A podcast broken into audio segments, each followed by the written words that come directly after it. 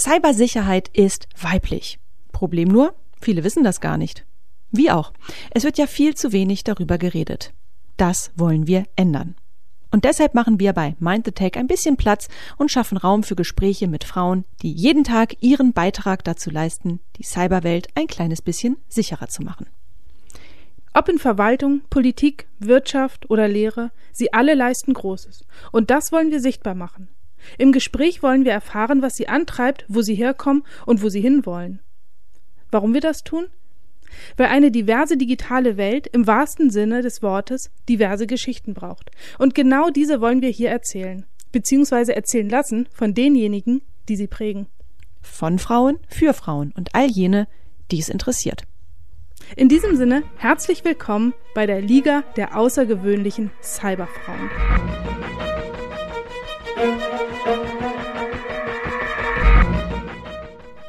Unsere heutige Gästin ist der lebende Beweis dafür, dass man als studierte Kunsthistorikerin nicht zwangsläufig hinterm Steuer eines Taxis landen muss. Es kann auch die Zentrale der Macht sein, der Deutsche Bundestag. Dort war Sandra Balz fast 20 Jahre tätig und hat einen wesentlichen Beitrag zur Digitalisierung der größten Verwaltungseinheit unseres Landes geleistet. Heute ist sie Teamleiterin bei der Transferstelle IT-Sicherheit in der Wirtschaft bei Deutschland Sicher im Netz e.V. Ihre Mission ist ganz einfach den deutschen Mittelstand fit gegen Cyberangriffe machen. Eine Aufgabe irgendwo zwischen Awareness und Wahnsinn. Details im nachfolgenden Gespräch.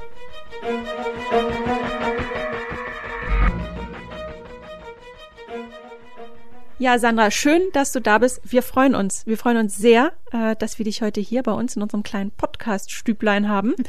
Und ähm, ja, wir hatten ja schon die Gelegenheit eines Vorgesprächs. Diese Gelegenheit hatten unsere HörerInnen nicht. Die wissen unter Umständen nicht, wer du bist. Deshalb stell dich doch mal bitte vor, erzähl mal so ein bisschen, wo kommst du her, also fachlich, ähm, wobei du kannst natürlich auch ein paar persönliche Sachen erzählen, wenn du, wie du möchtest, so. Genau, aber erzähl doch mal so ein bisschen, was waren denn so die prägenden Stationen in deiner Vita oder, ähm, ja, wie bist du das geworden, was du heute beruflich bist? Ja, äh, ich freue mich auch, dass ich hier heute sein darf. Ähm, Finde ich ganz toll, die Initiative. Und ähm, ja, mein Name ist Sandra Balz und ich komme eigentlich ursprünglich aus dem ja, aus Nordrhein-Westfalen, aus dem Bergischen Land, aus dem Rheinland. Und ähm, ich lebe hier in Berlin und habe sehr lange im Deutschen Bundestag gearbeitet. Ich habe zuvor studiert, Kunstgeschichte, Politik und Medienwissenschaften, habe Stationen gemacht, auch im Ausland, in Florenz äh, zum Beispiel in Italien habe ich studiert und auch eine Zeit lang habe ich gedacht, ich gehe Richtung Verlagswesen und habe da Praktika gemacht und irgendwie hat es mich dann nach Berlin gezogen, tatsächlich nach dem Studium ähm, und bin dann in die politische Richtung mehr gegangen. Und zwar habe ich im Bundestag gearbeitet. Ähm, immer tatsächlich darf ich auch an der Stelle ist ja nicht verboten für die CSU, also für die Bayern ähm, und in verschiedenen auch fachlichen Richtungen. Ich habe angefangen, da war mein Abgeordneter im Rechtsausschuss und dann war ich mal im Ausschuss für wirtschaftliche Zusammenarbeit und Entwicklungshilfe und äh, dann die letzten Jahre tatsächlich gab es den neuen Digitalausschuss und ich hatte dann auch, es ist ja mal so, ähm, es gibt dann Wahlperioden und ähm, manche Chefs hören dann auf und dann ist es zu einem nächsten gegangen und das war dann sehr spannend, weil dann der neue, äh, also es gab einen neuen Ausschuss, den Digitalausschuss, das erste Mal, also ähm, dass es einen eigenen Ausschuss für dieses Thema äh, gab und das war sehr spannend, ähm, weil ich dort einfach auch ähm, an dieses Thema erstmalig auch so ein bisschen näher in, in Kontakt gekommen bin, auch nicht nur was Digitalisierung, aber was rechtliche Dinge, Datenschutz, äh, IT-Sicherheit aus verschiedenen Blickwinkeln und da einfach einfach die Themen ähm, zu bearbeiten. Das fand ich sehr spannend.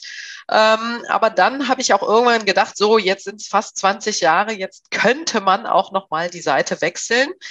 Ähm, die Seite wechseln ist insofern so, dass ich äh, zu Deutschland sicher im Netz äh, gegangen bin. Das ist ein Verein, der ist auch mit dem ersten IT-Gipfel 2016 gegründet worden ähm, oder 2011. Ich bin mir jetzt gerade unsicher. Auf jeden Fall äh, gibt es ihn schon eine ganze Weile und ähm, habe da eigentlich ein Projekt aufgebaut, weil die machen sehr viel für die Zivilgesellschaft, für Senioren, äh, für, für jung, junge Menschen, also wirklich Aufklärung im digitalen Raum, digitale Kompetenzen. Und ähm, mein Projekt, was ich jetzt leiten darf, nämlich die Transferstelle IT-Sicherheit im Mittelstand, die beschäftigt sich damit, den Mittelstand, also die kleinen Unternehmen ähm, mit auf den Weg mitzunehmen. Und das fand ich sehr, sehr spannend, da die Seite zu wechseln, weil im Bundestag war es immer so, man sagt eher so, was man alles macht und wie viel Geld man da reingesteckt hat. Und am Ende weiß man aber tatsächlich nicht so genau, wie wird es denn eigentlich umgesetzt oder wo sind eigentlich noch, wo ist der Haken noch? Und hm. das fand ich jetzt sehr spannend, ähm, auf der Seite zu sein. Gleichwohl man natürlich da die Kontakte zu dem politischen Raum, die auch sehr sinnvoll sind, weiterhin hat. Und ähm, ja, das sind so ganz kurz und knapp mal gesagt, war jetzt schon ein bisschen länger meine Station, aber ich bin ja auch nicht mehr ganz jung. Ach komm. Aber ich, hab, ich habe direkt, ich habe Fragen. Ich habe direkt Fragen. Die erste, wie groß ist denn die Genugtuung, dass man als ähm, studierte Kunsthistorikerin trotzdem noch etwas werden kann? Sorry, ich habe auch eine äh, Geisteswissenschaft studiert und damals war ja, ich glaube, wir sind, glaube ich, ein ähnlicher Jahrgang. Ähm, ich glaube, damals war immer so dieser Grundtenor, und was macht man jetzt damit? Also ich glaube, du hast ja wohl den Beweis geliefert, man kann im Bundestag landen damit. Ja, ganz genau. Und ähm, das ist, ist auch tatsächlich so, es bereitet mir eine gewisse Genugtuung, wenngleich also ich manchmal denke, ach, so in die Richtung Kunst oder Museum. Also ich bin dem auch äh, ein Stück weit treu geblieben und interessiere mich dafür. Aber ich finde das ähm, sehr spannend, dass man eben auch diese Flexibilität äh, eigentlich hat. Also man hat ein Studium und das heißt ja nicht, dass man bei diesem, okay, wenn ich Arzt äh, bin, dann ja, kann man immer noch Pharmareferent werden. Aber da kann man auch, auch da gibt es so viele, sehen wir ja auch in den Medien, also wie viele Ärzte äh, irgendwelche Sendungen haben und sich da auch mit Themen mit Digitalisierung vielleicht auch beschäftigen. Also ähm, ich finde das sehr spannend und bin auch sehr froh, dass ich ähm, eigentlich nicht so einen vorgezeichneten Weg gegangen bin. Auch jetzt nicht. Also ich wusste auch nicht, als ich aus dem Bundestag rausgegangen bin, ja, ähm, das interessiert mich. Ich glaube, das ist auch, ähm, habe da eine Affinität dazu, auch zu der Zielgruppe, zu den kleinen und mittleren Unternehmen. Aber ich wusste natürlich nicht, ähm, läuft das? Wie, was ist da zu tun? Also natürlich hat man eine Vorstellung, aber wenn es dann wirklich so ist und man ein Projekt leitet, dann ähm, ja, kommen da nochmal ganz neue Herausforderungen. Und das finde ich spannend. Ja, über die Projekte, die du betreust, kommen wir gleich nochmal zu sprechen. Aber ähm, wir würden auch nochmal ein bisschen, noch mal ein bisschen mehr was über dich persönlich erfahren. Ja. Ähm, ne, ja. Das Berufliche, das Fachliche hast du sehr gut äh, abgedeckt. Ähm, aber äh, wie, ja, wie steht's um die Person, die Privatperson äh, Sandra Balz? Und vielleicht kennst du das ja ähm, von solchen Barcamps oder ähnlichen Formaten. Ähm, da muss man sich ja immer mit so drei bezeichnenden Hashtags vorstellen. Was wären denn so deine Hashtags, wenn du jetzt in so einen Raum kommen würdest und du müsstest dich mal vorstellen und mit drei Hashtags müsste klar werden, das bin ich. Ja, also ich äh, Hashtag äh, spontan, Hashtag flexibel und Hashtag sicherlich auch Teamworkerin. Also ich arbeite gerne in Teams. Ähm, das gefällt mir sehr gut und ich finde auch ähm, so flache Hierarchien ähm, haben einfach was. Jeder hat einen anderen Führungsstil, haben wir auch bei uns im Verein, aber ich würde das so allgemein auch in meinem Leben, also ich bin jetzt nicht diejenige, die sagt, ich muss von oben herab irgendwie delegieren und da muss das gemacht werden. Ja, ich, ich bin da, ja genau. Und das, ähm, da bin ich auch so flexibel. Ich habe da keine Berührungsängste. Ich finde, das sind auch genauso die, die Grundvoraussetzungen, die man eigentlich braucht, um in der IT-Sicherheit zu arbeiten. Also man muss halt spontan sein, man muss spontan auf alles reagieren können. Teamwork braucht ähm, eigentlich sind das, ist das genau der Methodenkoffer. Heute heißt das ja. agil. Hm? Das heißt ja. heute agil. agil. Stimmt. Aber ähm, Cybersecurity, wann hast du das letzte Mal deine, dein E-Mail-Passwort geändert? Das ist immer unsere Gretchenfrage. ja, ähm, das ist eine gute Frage. Ich habe natürlich ein sehr, sehr sicheres, aber ich habe mir tatsächlich jetzt mal einen Passwortmanager zugelegt. Also das kann ich nur empfehlen, dass, ähm, weil man eben feststellt, wenn man mit dem Thema tagtäglich in Kontakt ist und den Leuten eigentlich immer vermitteln muss, mach das bitte nicht, auch wenn es dir ganz egal ist und du meinst, bei dir ist nichts zu holen, aber ähm, Nee, also das ist schon, schon ein wichtiges Thema und ganz aktuell, weil wir haben unser ähm, WLAN-System und alles umgestellt und überhaupt äh, Netzwerke trennen, auch wenn man im Homeoffice ist. Das ist manchmal lästig und man muss sich da ein bisschen mit beschäftigen, aber ist schon wichtig, weil wie oft man dann die Mitteilung, wurde kompromittiert, wurde kompromittiert. Also ähm, da war ich schon etwas äh, schockiert, wie nachlässig ich da vielleicht auch teilweise war. Hört ja keiner mit. das hört ja keiner. Es ist ganz einfach. Es gibt da gute Anbieter und ähm, das stimmt was mir direkt auffällt, und du hast es ja selbst auch eingangs gesagt, du bist äh, sehr lange ähm, im Deutschen Bundestag sozusagen ein- und ausgegangen. Das war deine, ja, erste große nennenswerte Station äh, nach dem Studium. Ich, ich stelle mir das wahnsinnig spannend vor, zumal, du hast es auch gesagt, du hast da aus meiner Sicht in den spannenden Themen und Gremien gesessen, sich sehr viel mit Digitalstrategie, Digitalarbeit beschäftigt. Ich kann mir vorstellen, da hast du ja sicherlich auch mitbekommen, wie sich der Bundestag respektive die Politik an sich auch mit digitalisiert hat. Könntest du das irgendwie so ein bisschen in einem, ja, in seinem ganz persönlichen Fazit zusammenfassen, was du da so mitgenommen hast? Und vielleicht kannst du bei der Gelegenheit auch so ein bisschen mal erzählen, was bedeutet das eigentlich in der Operative? Also was hast du da eigentlich ja fast 20 Jahre gemacht? Ja, also zum einen natürlich, das war eben ein spannender, ich kann mich noch wirklich dran erinnern, ist ja fast schon schlimm. Ich weiß nicht mehr, welcher Abgeordnete es war, aber der nahm äh, also ein iPad mit an sein Rednerpult und das war dann irgendwie so, ui, uh, das ist aber eigentlich nicht, das ist nicht die hier die Geflogenheiten und das ist natürlich, hat sich dann total verändert oder, ähm, aber natürlich muss man sagen, auch da ist es durch den Lockdown, glaube ich, schneller vorangegangen, weil ich, als ich rausgegangen äh, bin, waren also das gute alte Faxgerät war jetzt schon weniger im Einsatz, aber das war schon noch im Einsatz. Ja, und äh, man muss natürlich auch alle mitnehmen und es gibt ja auch im Bundestag sind alle Altersklassen und, und ähm, Richtungen vertreten. Und ähm, ja, auch die, wenn die 20 Jahre lang gewohnt sind, dass sie das nicht machen müssen, dann ist es immer so eine Hürde, sich damit zu beschäftigen. Aber man muss sagen, äh, da hat sich schon einiges getan. Und es ist tatsächlich auch immer so, wenn der eine dann ein ähm, iPad hat, ähm, was, dann wollen alle anderen das auch haben. Also da hat sich äh, tatsächlich auch in der Ausstattung und, und so hat sich dann ra rasend schnell äh, was getan. Und das hatte natürlich auch damit zu tun, dass, dass man das Ganze auch sicher machen muss. Also ich, als ich mein Diensttelefon noch hatte und ach Gott, das ähm, ist auch alles richtig, aber es war schon auch ähm, haben die da schon auch Arbeit äh, mit gehabt, das alles auch entsprechend sicher zu machen. Und das ist es ja auch nicht. Also wir haben bei uns im, im Verein auch ein Projekt PolitikerInnen im Netz. Und ähm, ja, weil die sind natürlich auch, das war auch ein Thema wirklich in den letzten Jahren. Wie geht man mit diesen ganzen Angriffen? Wie geht man damit um, dass man einfach auch als Politiker äh, in, da wirklich Angriffsfläche ist. Und auch gerade auf Kommunalebene ist das ein Problem, weil dann viele einfach auch sagen, ich mache das nicht mehr, ne? Weil egal was ich mache, ich bin immer angreifbar und möchte ich das und möch, muss, ich muss mich ja schützen, ich muss meine Familie unter Umständen schützen. Und das ist schon, ähm, ja, da hat es schon wirklich eine Zeitenwende gegeben. Das glaube ich, als man noch in, in Bonn war, also auch wie die, wie die Flur, da war es Flurfunk, ne? Also da muss man manchmal auch, muss man drüber lachen, weil man konnte sich da, glaube ich, recht, da war ich nie, aber das äh, ist mir so aus Erzählungen, das wäre, hätte es in Bonn nicht gegeben, dass auch aus Sitzungen heraus getwittert wird und all diese Dinge, ne? Das ist, das ist alles, ähm, hat alles seine Vorteile, aber man muss es halt eben auch ähm, bedenken, dass das eben auch Risiken hat. Und man muss es auch alles verstehen, ne? Und umsetzen ja. können. Also es ist. Und da muss man einfach sehen, dass man sich ja mit vielen Themen auseinandersetzen ja. muss, auch äh, wenn man im, im, Parlament arbeitet. Und das, das geht dann manchmal nicht alles parallel ähm, gleich schnell. Mhm. Ja. Ja. Aber also, ähm, du hast ja erzählt, dass du auch dabei warst, wie sich, wie sich vieles digitalisiert hat. Jetzt mit der ähm, Pandemie ist, das war ja auch noch so ein Treiber der Digitalisierung. Ja. Ähm, was, was für Rückschlüsse kann man daraus ziehen für den Digitalstandort Deutschland? Ich kann, äh, also ich würde den Rückschluss ziehen, dass äh, vieles, wenn die Notwendigkeit da ist, gesehen wird, welchen Vorteil es hat.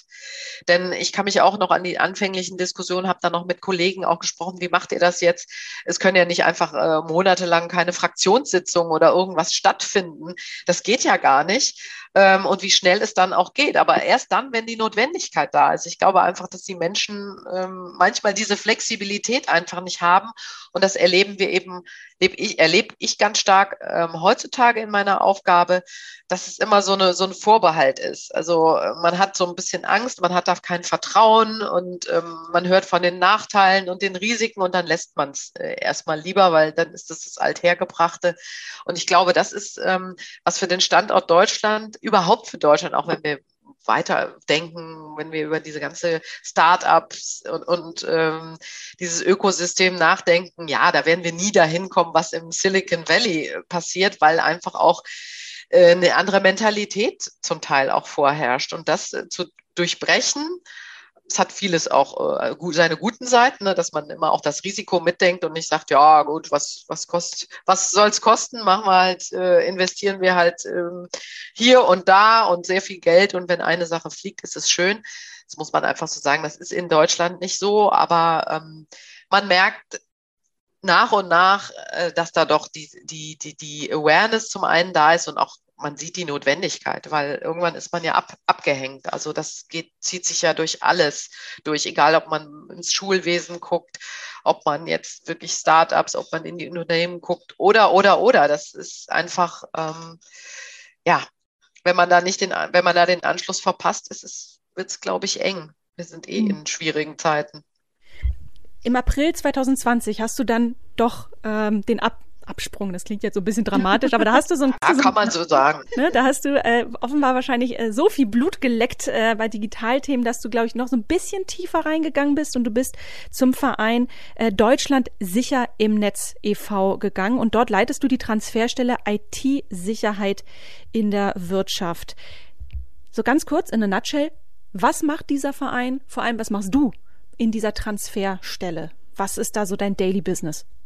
Ja, ähm, also das Projekt ganz wirklich äh, in zwei Sätzen. Wir versuchen alles das äh, zu bündeln an äh, Angeboten, Initiativen für KMU, also für kleine und mittlere Unternehmen, weil man hat gesehen, es gibt sehr viele Angebote, die auch kostenfrei sind. Es gibt schon viele Initiativen. Das BSI macht was, das BMI macht was, die Unterschiede. Es gibt die Allianz für Cybersicherheit. Das ist alles in den letzten Jahren ins Leben gerufen worden. Aber der kleine Blumenhändler um die Ecke, dem ist nicht bewusst, äh, dass es für ihn eben auch relevant ist und ähm, einfach dem auch ein Angebot zu machen und ihn mitzunehmen. Wir können nicht auch mit unserem Projekt, wir sind ja zehn äh, Leute, jetzt sind wir ein Konsortium, es sind noch ein paar mehr, wir können ja nicht zu allen äh, KMUs hinfahren, aber wir versuchen das eben doch zu bündeln über die IHKs, über die Handwerkskammern, über die Kompetenzzentren. Das sind alles Partner innerhalb dieser Initiative, äh, die bei uns andocken sollen und können und wir kanalisieren es hin zum Endkunden,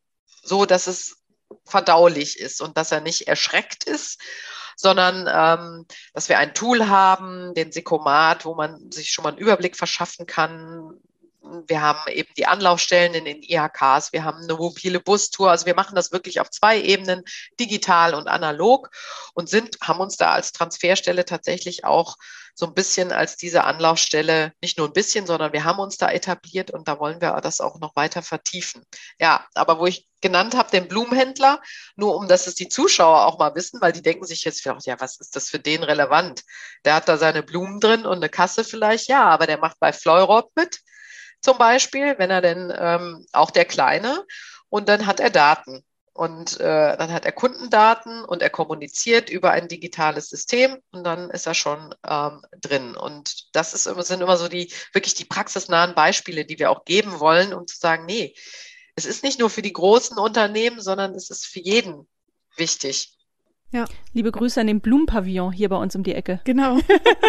ja, und man müsste eigentlich noch viel mehr, das würde mir Spaß machen, noch viel mehr eigentlich ähm, diese, diese Beispiele abzuklappern und mit denen ins Gespräch zu kommen. Das tun wir auch, wenn wir auf Veranstaltungen sind. Das macht unser Mobilteam, weil da erreicht man die Leute. An, äh, digital ist es manchmal so, ja, wenn eine IHK einlädt zu dem Thema, ja, also man muss manchmal die locken eher mit was ganz, was die ganz spannend finden und relevant oder äh, wenn es um Steuern oder wo sie, wo sie Zuschüsse bekommen kann. Und dann muss man das äh, Thema auch noch mit unter, unterbringen, als Huckepack sozusagen. Also mich, mich kriegt man immer mit Schnittchen. Ja. auch das, ja. Ja, das sind aber immer so Themen, da muss man sich erst mal reindenken, wie du auch sagst, bei dem Blumenhändler. Ich habe mich mal mit, äh, mit einem ähm, Pizzaunternehmen unterhalten mit der IT und die haben gesagt, na ja, wir haben halt auch die, die ganzen äh, Adressen der Prominenten. Wir haben auch, äh, wir wissen halt auch, wann die da sind und wann die nicht da sind, weil sie halt ständig Pizza bestellen. Also es ist Wahnsinn, was man daraus dann auch alles ableiten kann. Ja, absolut. Und, und, ähm, du hast mal in einem Interview mit dem Fraunhofer Institut für sichere Informationstechnologie gesagt, dass in Sachen Cybersicherheit noch eine Art gordischer Knoten zu überwinden ist. War das das, was du meinst, oder? Ja, das ist einfach so. Ähm, wir können noch so viele Tools und, und Dinge bereitstellen. Es ist oftmals wirklich am Ende kommt nicht also kommt es dann doch noch nicht so an. Man muss die äh, Leute persönlich ansprechen nach Möglichkeit, man muss sie abholen, aufsuchen. Und das muss man auf diesen verschiedenen Ebenen machen.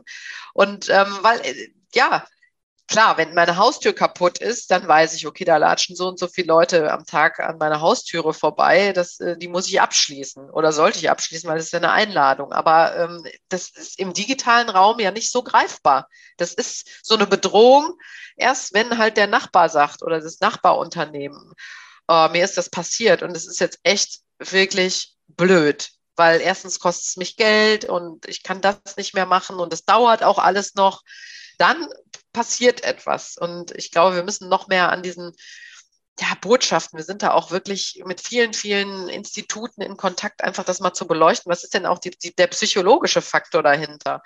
Weil mhm. immer nur mit, nur zu kommen, du musst das machen und es ist sonst ganz gefährlich, das, das, das verfängt nicht, offensichtlich. Weil auch einfach zu viel nebenher ist für so, für so Unternehmen. Ne? Die haben jetzt gerade in der Krise, kommen aus der einen raus, in die nächste rein. Äh, die sagen uns dann natürlich auch, ja, pff, da habe ich jetzt keine Zeit für, mache ich dann vielleicht. Aber jetzt muss ich erstmal gucken, dass ich mein Geschäft am Laufen halten kann, dass morgen auch der, weiß ich nicht, der Backofen wieder angeht oder ich äh, meine Produktion weiter fortführen kann. Ja, das heißt, du würdest sagen, das Bewusstsein ist ganz grundsätzlich im, im Mittelstand da, aber die ja, Priorisierung ist nicht unbedingt die, dass es unter den Top 3 der Themen ist, die es jetzt äh, unmittelbar anzugehen gilt.